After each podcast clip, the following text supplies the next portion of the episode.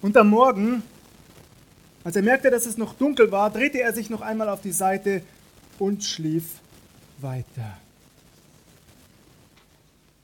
Spätestens jetzt seid ihr alle hellwach, nicht wahr? Putzmunter. Nie und nimmer hättet ihr nämlich damit gerechnet, dass ein solcher Vers in der Bibel steht. Tut er natürlich auch nicht. Das steht hier nicht geschrieben. Es war tatsächlich eine Art Muntermacher, um sicherzustellen, von Beginn an euer aller Aufmerksamkeit zu besitzen. Was steht hier wirklich? Markus 1, Vers 35. Und am Morgen noch vor Tage stand er auf und ging hinaus und er ging an eine einsame Stätte und betete dort. Und am Morgen noch vor Tage stand er auf und ging hinaus, und er ging an eine einsame Stätte und betete dort. Gemeint ist natürlich unser Herr Jesus Christus. Das Griechische legt nahe, dass es noch mitten in der Nacht war, also nicht kurz vor Tagesanbruch, sondern noch mitten in der Nacht. Dennoch steht Jesus auf, er geht hinaus um zu beten. Das Gebet war ihm sehr wichtig, das lesen wir an vielen Stellen des Neuen Testaments. Auch in Markus 6, Vers 46 im Anschluss an die Speisung der 5000 heißt es, und als er sich von ihnen getrennt hatte, ging er hin auf einen Berg, um zu beten. Im Lukas-Evangelium, Kapitel 6, Vers 12, heißt es sogar, es begab sich aber zu der Zeit, dass er auf einen Berg ging, um zu beten, und er blieb über Nacht im Gebet zu Gott. Unser Herr Jesus Christus verzichtet nicht nur auf ein paar Stunden Schlaf, sondern betet immer wieder auch ganze Nächte hindurch. So wichtig ist ihm diese Zeit der Einkehr, diese Zeit der Stille, in Gottes Nähe zu kommen, auf seinen Willen zu hören. Nun könnte man argumentieren, Jesus war eben Jesus. Nun könnte man argumentieren, Jesus war eben Jesus. Vom Sohn Gottes erwarten wir schließlich nichts anderes als das, nicht wahr? Dass er sich immer wieder Zeit nimmt für das Gebet. Andere würden vielleicht sogar ergänzen, Jesus hatte auch die entsprechende Zeit dafür. Er hatte nicht so einen anstrengenden, stressigen acht Stunden Arbeitstag wie wir oder noch mehr. Er hatte keine Familie. Von Hobbys lesen wir auch nicht wirklich etwas in der Bibel. Also tatsächlich, Jesus hatte die Zeit für das Gebet. Falls hier jemand tatsächlich so denkt, bitte nicht so vorschnell, hören wir noch einmal hin, was in Markus 1 wirklich geschrieben steht. Ab Vers 21 erfahren wir nämlich schon, dass Jesus in Kapernaum in die Synagoge ging, dort predigte, dass er einen Menschen heilte, einen Dämon austrieb, anschließend mit Petrus in dessen Haus ging, dort seine Schwiegermutter heilte, Gemeinschaft mit den Menschen hatte. Und dann heißt es ab Vers 32 weiter, am Abend aber, da die Sonne untergegangen war, brachten sie zu ihm alle Kranken und Besessenen. Und die ganze Stadt war versammelt vor der Tür. Und er heilte viele, die an mancherlei Krankheiten litten, und trieb viele Dämonen aus und ließ die Dämonen nicht reden, denn sie kannten ihn. Und am Morgen noch vor Tage stand er auf und ging hinaus, und er ging an eine einsame Stätte und betete dort. Und Simon und die bei ihm waren, eilten ihm nach. Und da sie ihn fanden, sprachen sie zu ihm, jeder Mann sucht dich. Und er sprach zu ihnen, lasst uns anderswohin gehen in die nächsten Orte, dass ich auch dort predige, denn dazu bin ich gekommen. Und er kam und predigte in ihren Synagogen in ganz Galiläa und trieb die Dämonen aus. Spätestens jetzt wissen wir, dass auch der Terminkalender unseres Herrn Jesus Christus voll war, rappelvoll, wie man so sagt, von früh bis spät beinahe durchgetaktet. Ich lese hier nicht viel von Freizeit, ganz im Gegenteil, ich lese viel von Begegnung, von Predigtdienst, von Heilung, also den Menschen nahe zu sein. Und weil die Menschen das merken, strömen sie auch regelrecht zu Jesus. Sie lassen ihm überhaupt keine Ruhe. Sie wollen diese Begegnung. Sie suchen diese Begegnung. Sie wollen ihn hören, wollen ihn erleben, wollen von ihm lernen, von ihm berührt werden, gesund gemacht. Und Jesus nimmt sich auch dafür die Zeit. Das ist ihm wichtig. Dafür ist er gekommen, sagt er. Und natürlich auch, um das Reich Gottes zu verkündigen, die gute Botschaft zu predigen.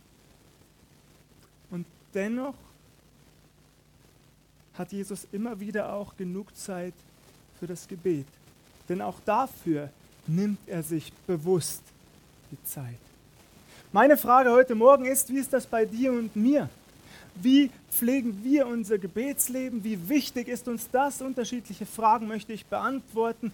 In welcher Haltung beten wir? Welche Motivation treibt uns an? Mit welchem Ziel beten wir? Diese Fragen, das werdet ihr merken, gehen ineinander über. Aber ich glaube, die Beantwortung dieser Fragen ist auch von großer Bedeutung für dich und mich heute Morgen. Tatsächlich war es so, als ich mich Anfang der Woche gefragt habe oder auch vor allem den Herrn gefragt habe, worüber soll ich heute Morgen predigen, da hatte ich recht schnell den Eindruck, predige über das Gebet.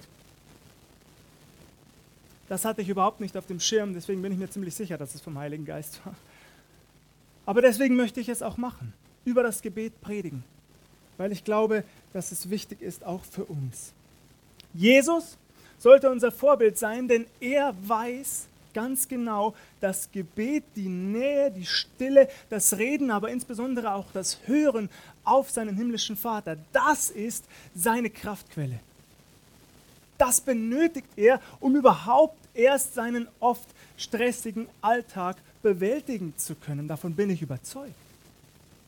Dass er diese Zeiten in der Stille benötigt, um die Kraft zu haben für die Begegnungen, für die Heilungen für den Predigtdienst, der Tag für Tag vor ihm liegt.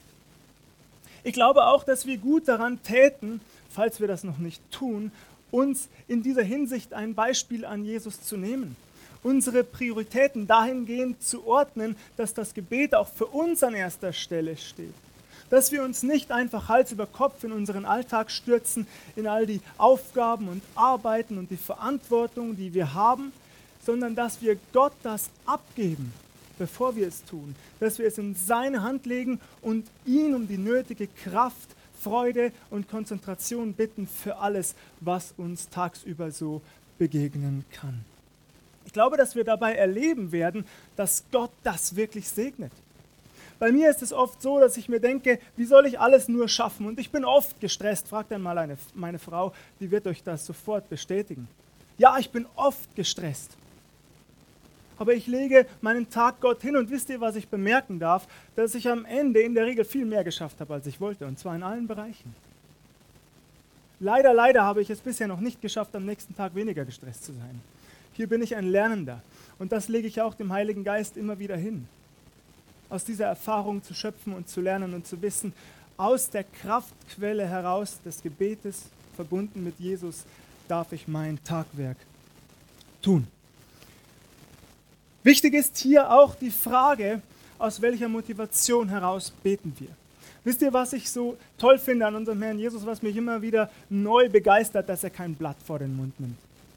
Dass er auch mal knallhart anspricht, was gesagt werden muss. Dass er nicht vor Menschen kuscht und zurückzuckt, kein Fähnchen im Wind, heute so, morgen so. Nein, bei Jesus weiß man immer ganz genau, woran man ist und das ist gut so. Daran haben sich viele Menschen damals gestoßen, darüber geärgert und das tun sie bis heute. Und trotzdem ist es wichtig, dass wir ganz klar hören und wissen, was Jesus zum Beispiel auch über das Gebet und über die Motive des Gebetes denkt. Er greift nämlich die Pharisäer und Schriftgelehrten hart an, er kritisiert sie vor vielen, vielen Zuhörern für ihre falschen Motive. Er sagt uns nämlich, dass die Pharisäer und Schriftgelehrten insbesondere in der Öffentlichkeit beteten. An den Straßenecken, auf den Marktplätzen und das nur, um von den Menschen gesehen zu werden. Das war ihre Motivation. Nicht die Nähe zu Gott, die Begegnung mit ihm, nicht das Hören auf ihn, nicht seine Ehre, nicht sein Ruhm, sondern ihr Ruhm, ihre Ehre, ihr Ansehen. Darum ging es ihnen als sie beteten. Jesus kritisiert das scharf und er kritisiert das zu Recht. Eine vollkommen falsche Motivation. Auch wir dürfen uns fragen, warum beten wir? Vielleicht auch hier im Gottesdienst. Geht es uns ähnlich wie den Pharisäern? Warum sprechen wir unsere Gebete laut und öffentlich? Das ist nicht verkehrt, bitte versteht mich nicht falsch. Aber ich denke, es ist gut und wertvoll, auch immer wieder unsere Motivation dahinter zu hinterfragen. Jesus selbst beispielsweise lebte seinen Jüngern sehr konsequent vor, was er ihnen auch gesagt hatte. Wenn du betest, dann geh in deine Kammer, wo nur Gott dich hört.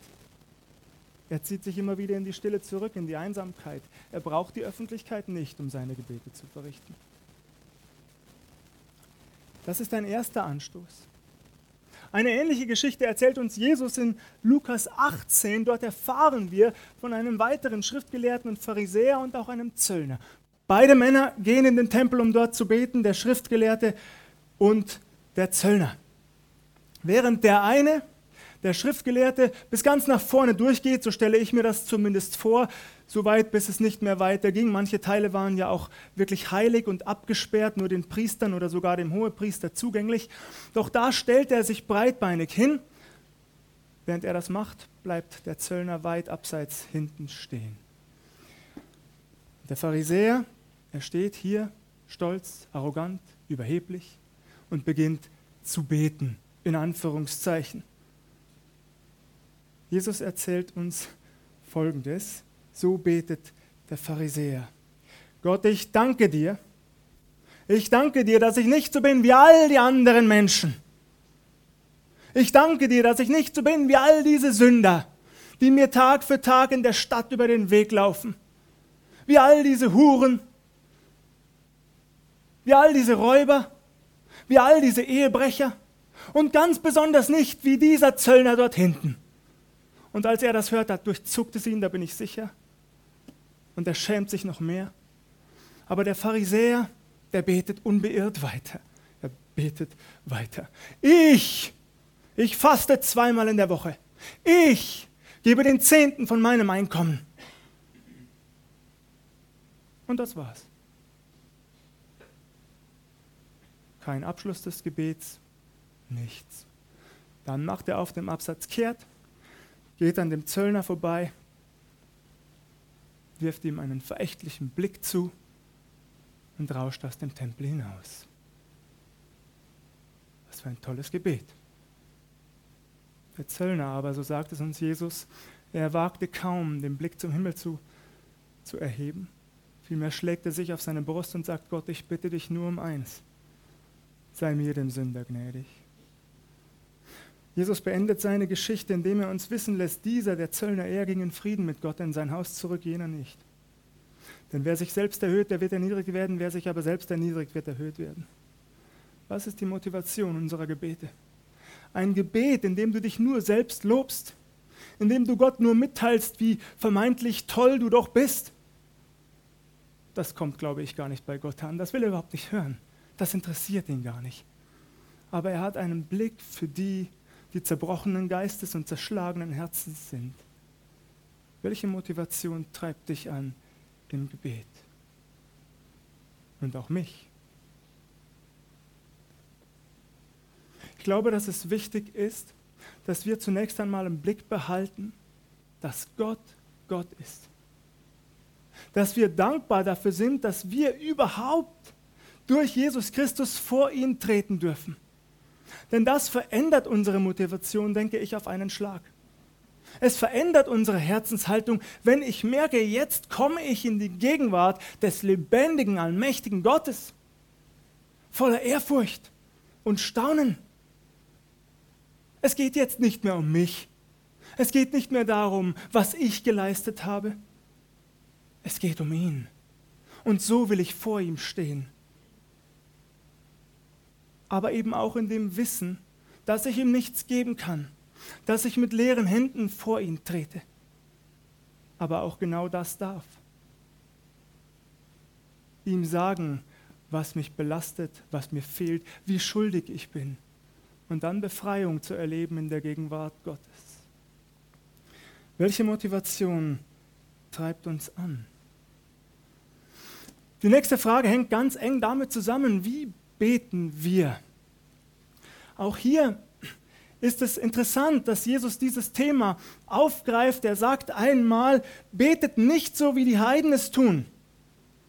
Die gottlosen Menschen, ihr sollt nicht viele Worte machen, das müsst ihr überhaupt nicht. Euer Vater im Himmel, er weiß längst, was ihr bedürft, noch bevor ihr darum bittet. Auch das finde ich ganz, ganz spannend. Denn ich beobachte es manchmal anders in der Gemeinde Jesu. Hier beten wir sehr ausführlich und sehr ausschweifend, was ja auch nicht unbedingt verkehrt ist. Bitte versteht mich nicht falsch. Aber Jesus lässt uns wissen, dass die Menge unserer Worte nichts dazu beiträgt, ob Gott uns eher erhört als andere. Das spielt überhaupt keine Rolle. Und das zu bemerken und zu verinnerlichen und vielleicht sogar umzusetzen, das halte ich für wichtig. Du musst nicht ausführlich beten, du musst nicht rhetorisch geschickt beten, du musst dein Gebet nicht in Reimform vortragen als Gedicht. Deswegen wird es nicht eher erhört als andere Gebete. Und ich glaube, manchmal habe ich den Eindruck, weil Einzelne in der Gemeinde miterleben, wie toll in Anführungszeichen manche beten, deswegen trauen sie sich nicht, weil sie glauben, das kann ich nicht. So beten, mich so auszudrücken, das schaffe ich nicht. Das musst du auch nicht. Jesus lässt es uns deutlich wissen. Komm mit reinem Herzen und sag ihm, was dich bewegt. Das genügt. Wisst ihr, ein Beispiel. Manchmal, wenn ich mit meinen Kindern zu Tisch sitze, dann sage ich nur, danke Herr Jesus für das gute Essen. Danke für alles, was du uns geschenkt hast. Und jetzt geht vielleicht ein stiller Aufschrei hier durch die Reihen, weil ihr euch denkt, was? Das ist das Gebet des Pastors vor einer Mahlzeit? Nun, ihr Lieben, ganz ehrlich, ja. Und ich bin glücklich damit weil ich glaube, dass es auf das Herz ankommt. Und es kommt nicht darauf an, dass ich in meinen Gebeten vor jeder Mahlzeit die Frau lobe, die das Essen gekocht hat und den Brokkoli segne und das Kartoffelpüree und das Fleisch und dann noch an all die Menschen denken, die, denke, die leider nichts haben, was ja schlimm genug ist. Aber dann ist das Essen kalt, ihr Lieben. Und ich glaube, wir tun gut daran, manchmal unsere Motive zu hinterfragen und auf Jesus zu hören und zu sagen, ja, mein Herz ist rein. Und mit dieser Reinheit des Herzens kann ich sagen, danke Herr für die Versorgung. Amen.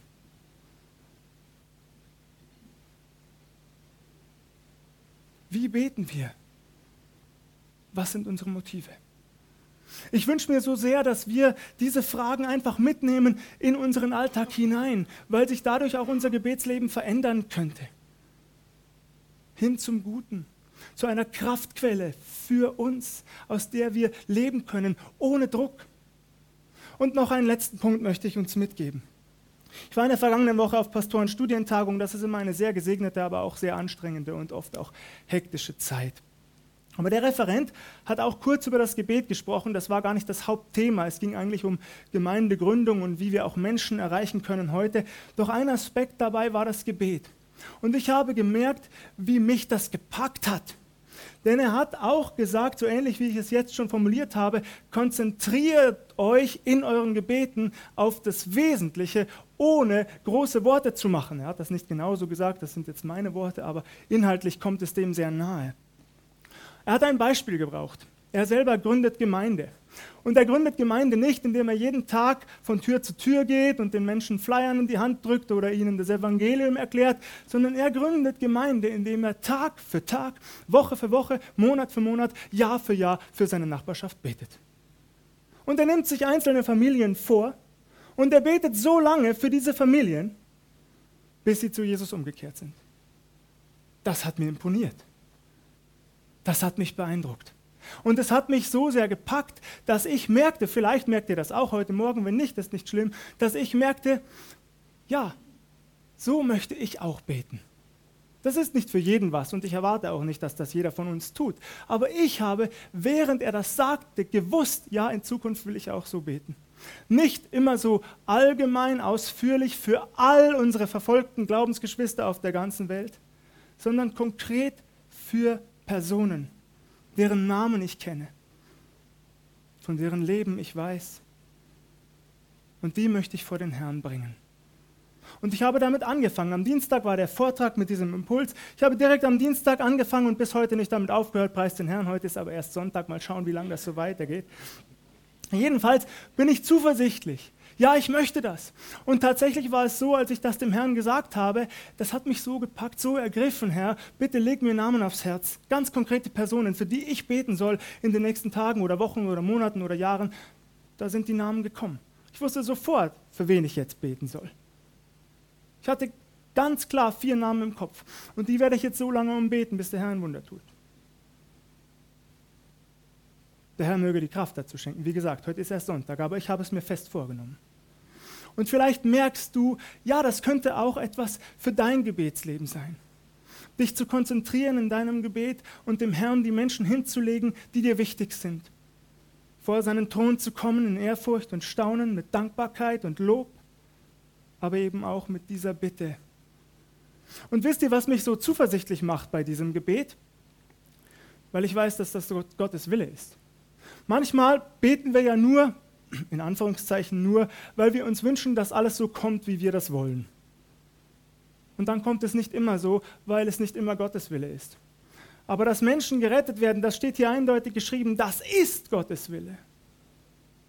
Und deswegen bin ich zuversichtlich, dass er wirken wird. Wann? Ich weiß es nicht.